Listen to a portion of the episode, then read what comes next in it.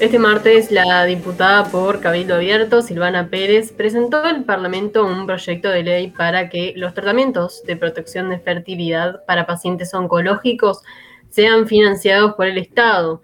La iniciativa modificaría la ley 19.167 que regula las prácticas de reproducción humana asistida y haría gratuitas estas intervenciones a través del Fondo Nacional de Recursos.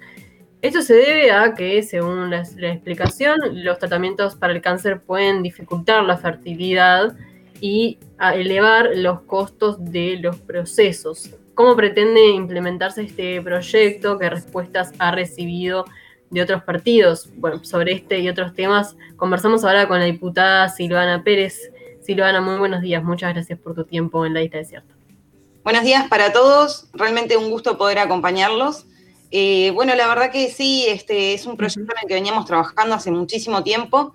Ya el año pasado, en el marco del mes de junio, que es el mes en el cual se conmemora una semana referida a la, fertilidad, ya habíamos hecho una actualización, un evento de fertilidad en que estábamos, en donde tuvimos testimonio de distintos actores, ¿verdad? Médicos, pacientes, etcétera, este, en donde, bueno, pudimos ver una visión amplia de cuáles eran los grandes problemas, los grandes desafíos que enfrentan las personas cuando, bueno, se enteran y empiezan a eh, cursar tratamientos para lograr eh, ser madres o padres.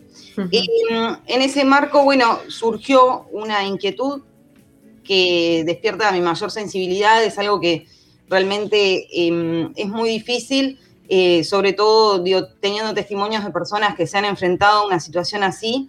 Y es básicamente en lo siguiente, eh, cuando una persona es diagnosticada con cáncer, muchas veces tiene que someterse a tratamientos o medicaciones que afectan directamente después sus posibilidades reproductivas.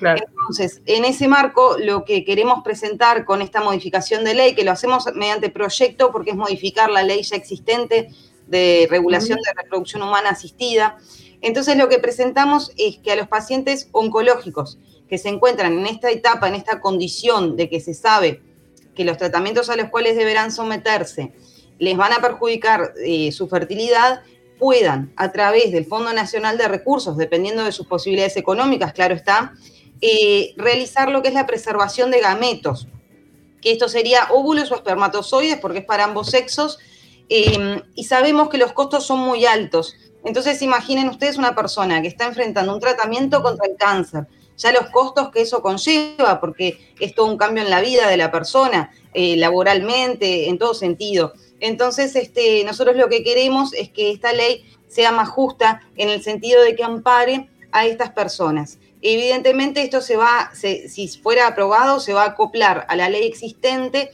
en donde los tratamientos de alta complejidad que están cubiertos a través del Fondo Nacional de Recursos son mediante eh, copagos, ¿verdad? Que eso depende de las posibilidades económicas de las personas, lo cual nos parece muy justo, porque quienes no pueden acceder realmente con esta herramienta lo harían. Algo tan importante, ¿no? Sí, justamente vos, Silvana, hablabas ahora de que, eh, de que bueno, que, los tratamientos para pacientes oncológicos hacen que se pierda la fertilidad. Eh, ¿En qué consiste bien el, procedimiento este como para, bueno, preservar eh, espermatozoides, ovarios de, de, de, la paciente. Bueno, el procedimiento es la extracción de los óvulos y la reserva de esperma. Eso se guarda, digamos, se mantiene, tiene un costo de mantenimiento también hasta el momento en el que vayan a ser utilizados. Este es un procedimiento que no voy a entrar en la parte técnica porque ahí de repente sería indicado que lo hable una, ginecóloga que se encargue del tipo de, de procedimientos, bueno, quiero caer en una información incorrecta o no totalmente acertada. Pero básicamente es todo lo que tiene que ver con este procedimiento de preservación.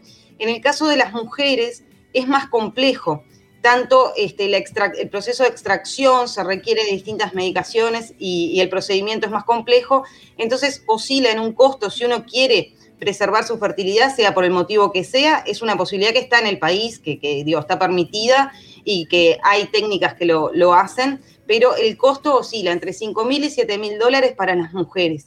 Imaginen que es un costo muy alto y bueno, lo que queremos lograr con esto es que se acceda justamente a las personas de, menores recursos que enfrentan una adversidad tan grande como un cáncer. En el caso de los hombres es más sencilla, la extracción de la muestra porque eh, oscilan unos 300 dólares aproximadamente. Entonces, bueno, es algo que está, es mucho más accesible. Este, sobre todo en el caso de las mujeres, es lo que, bueno, lo hace más imposible en una situación así. Bien, y entonces, ¿qué, ¿qué, modificaría de la ley vigente? Recordamos la ley 19.167. Lo que adiciona es que los tratamientos de preservación de fertilidad puedan ser realizados a pacientes oncológicos. Básicamente es esa la, modificación. Después, en caso de esto ser aprobado, eh, pasaría la etapa de reglamentación y allí es el Fondo Nacional de Recursos que implementa eh, efectivamente los cambios y la manera en la que se puede acceder y proceder a esto, ¿no? Este, así que bueno, un poco estamos en la etapa de presentación del proyecto. Ayer tuve comisión de salud, este, el proyecto no está oficialmente ingresado a la comisión porque tenemos sesión recién la semana que viene y es allí cuando se le da ingreso a los proyectos presentados de manera oficial.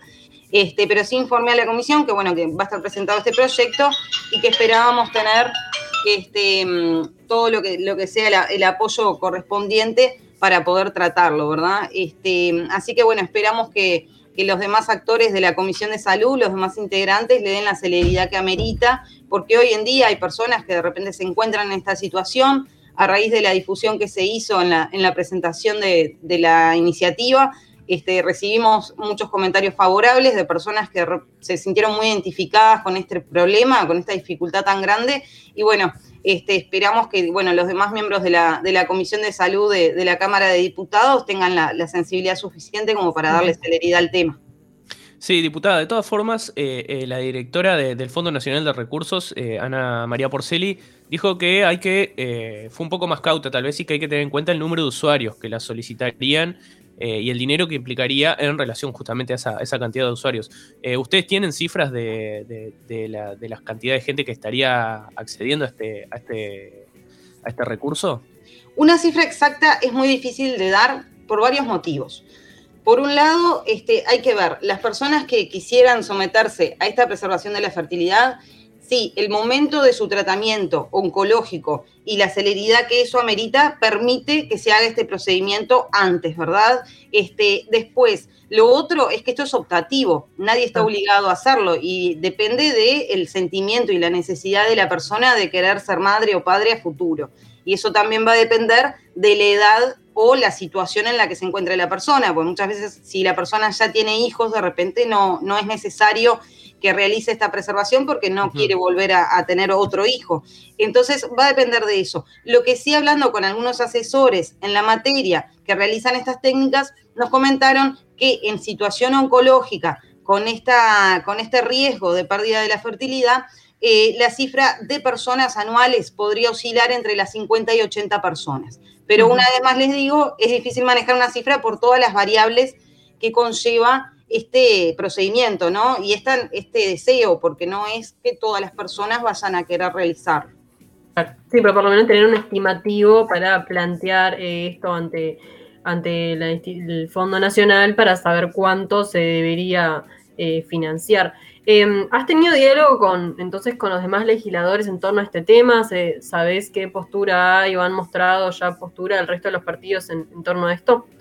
Sí, el presidente de la, de la Comisión de Salud, el doctor Alfredo de Matos, este, no firmó el proyecto porque no se encontraba en, el departamento en el momento de la presentación, pero me dijo que contaba con todo su apoyo, así que eso, bueno, es muy importante. Este, tenemos entendido también que, lo que sería el Partido Nacional está afín también a la, a la propuesta, el proyecto fue firmado por algunos legisladores. Este, así que bueno, esperamos que, sí, que esté en el espíritu, como les decía hoy, de, poder tratarlo, porque es una herramienta más, ¿verdad? Este, el gasto a través del Fondo Nacional de Recursos tenemos entendido que, que está a la disposición hacerlo. Eh, no es un gasto, es una inversión, por supuesto, en esta necesidad de, las personas que se encuentren en esta situación. Así que, bueno, están todas las condiciones dadas para que esto se lleve adelante. De hecho, en la presentación oficial del proyecto realizamos una conferencia de prensa en la cual participó el propio ministro de Salud Pública, el doctor Daniel Salinas, y la directora del Fondo Nacional de Recursos, que también acompañó la presentación del proyecto, como ustedes dicen, por supuesto siendo cauta en lo que refiere al, análisis posterior en el Ejecutivo de la medida, pero este, sabemos que es un gran apoyo el que venimos teniendo de las autoridades, así que bueno, creo que están todas las condiciones dadas para que se lleve adelante. Eh, diputada, le queríamos consultar eh, eh, por otro tema que tiene que ver con el, proyecto que la Suprema Corte de la Justicia envió para, prorrogar la creación de, tres juzgados de género para julio del 2022. en tanto integrante justamente de la bicameral femenina que, integra las diputadas y senadoras de todos los partidos, eh, que se reunió a principios de año con los representantes de la Corte, eh, la vicepresidenta Beatriz Argimón en su momento eh, sostuvo que hay departamentos en los que se hace indispensable perdón, avanzar en el tema. o sea que no, no se podrían atrasar la creación de los, de, los juzgados de género. ¿Han vuelto a discutir este tema? ¿Tienen una posición como bicameral femenina o hay una posición desde, por ejemplo, las diputadas o las legisladoras de Cabildo Abierto? Bueno, realmente la bicameral femenina no se ha vuelto a reunir por este tema. Sí hemos tenido distintos encuentros por Zoom, recibiendo a distintos actores de la sociedad que solicitaron participación en esta comisión que hay, bicameral, pero no respecto al tema de los juzgados. Yo participé en la reunión que fuimos a la Suprema Corte de Justicia junto a la vicepresidenta y otras integrantes de, las bancadas. Este, ahí se manifestó el espíritu de, llegar adelante con esta propuesta, de poder cumplirla este, sí este, nos explicaban en la Suprema Corte que este, requiere del esfuerzo de, este, de varios sectores del Estado, ¿no? Como por ejemplo el tema locativo, de ver e investigar a fondo desde qué ente o ministerio se puede donar un local con esta finalidad, que sabemos que hay locales que muchas veces están en desuso. Entonces, bueno, es un poco aunar todo este tipo de este, mm, variables que conlleva a, la puesta en marcha de este tipo de juzgados. También lo que tiene que ver con los profesionales, habría que hacer probablemente un convenio con ACE este, para todo lo que tiene que ver con la parte de psicología y demás, este, y de psiquiatría. Entonces, bueno, este, son muchas partes las involucradas. Entendemos que a veces los tiempos no son los ideales porque justamente este, son muchas las partes que hay que mover para que esto este, sea una realidad.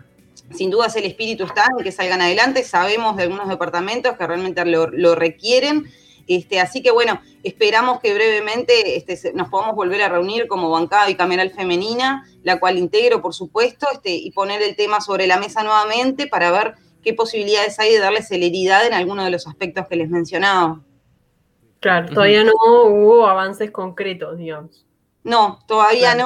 Este, ya les digo, también los tiempos parlamentarios han sido complicados, ha ingresado la rendición de cuentas, que no significa que un tema sea más importante que el otro, pero sí hay que entender que hay plazos y tiempos que cumplir muchas veces en distintas comisiones, este, que bueno, ameritan muchas veces dejar lamentablemente postergado otro tipo de encuentros. Pero bueno, siempre se trata de, de hacerlo mejor y estar presente en todos los temas que, se puede. Así que bueno, espero que, próximamente nos podamos reunir con la, con la bancada femenina. Bien, eh, además, entonces, eh, próximamente esperan reunirse y próximamente esperan, bueno, eh, tener una contrapropuesta o alguna solución para este tema y, tratar de evitar la prorrogación.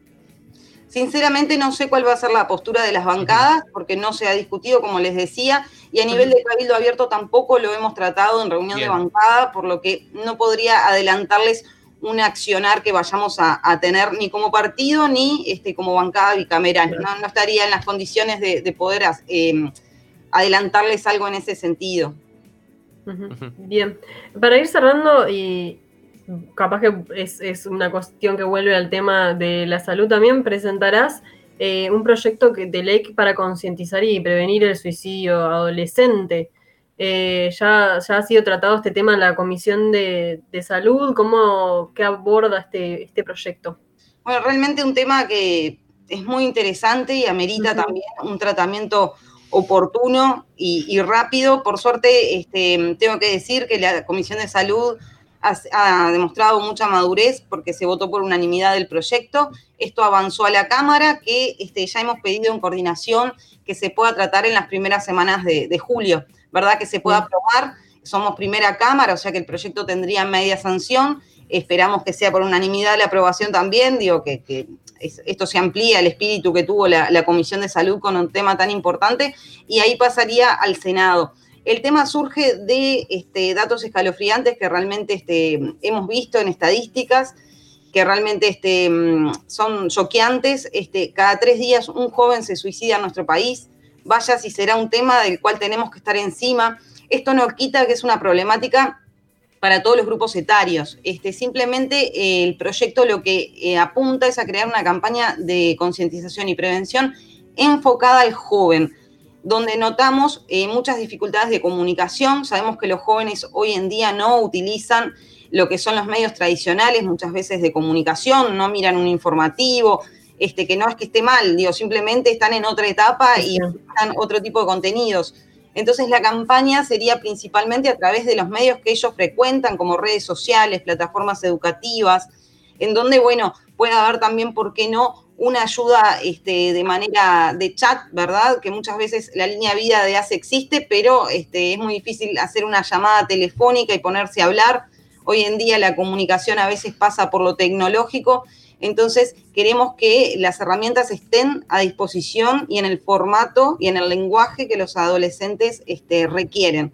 Nos pareció muy importante en ese sentido y bueno, también el proyecto cuenta con el respaldo de las autoridades, del Ministerio de Salud Pública en lo que es el área de salud mental y en el Instituto Nacional de la Juventud.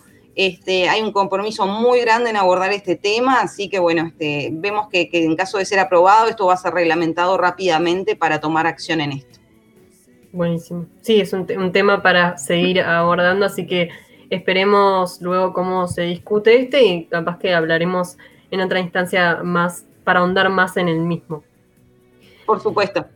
Diputada Silvana Pérez de Cabildo Abierto, te agradecemos muchísimo por el tiempo.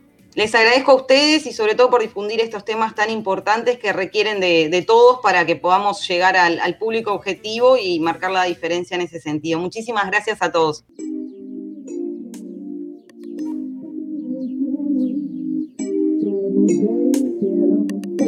Un glorio en el cielo, cayendo del cielo, cayendo del cielo, caemos del cielo.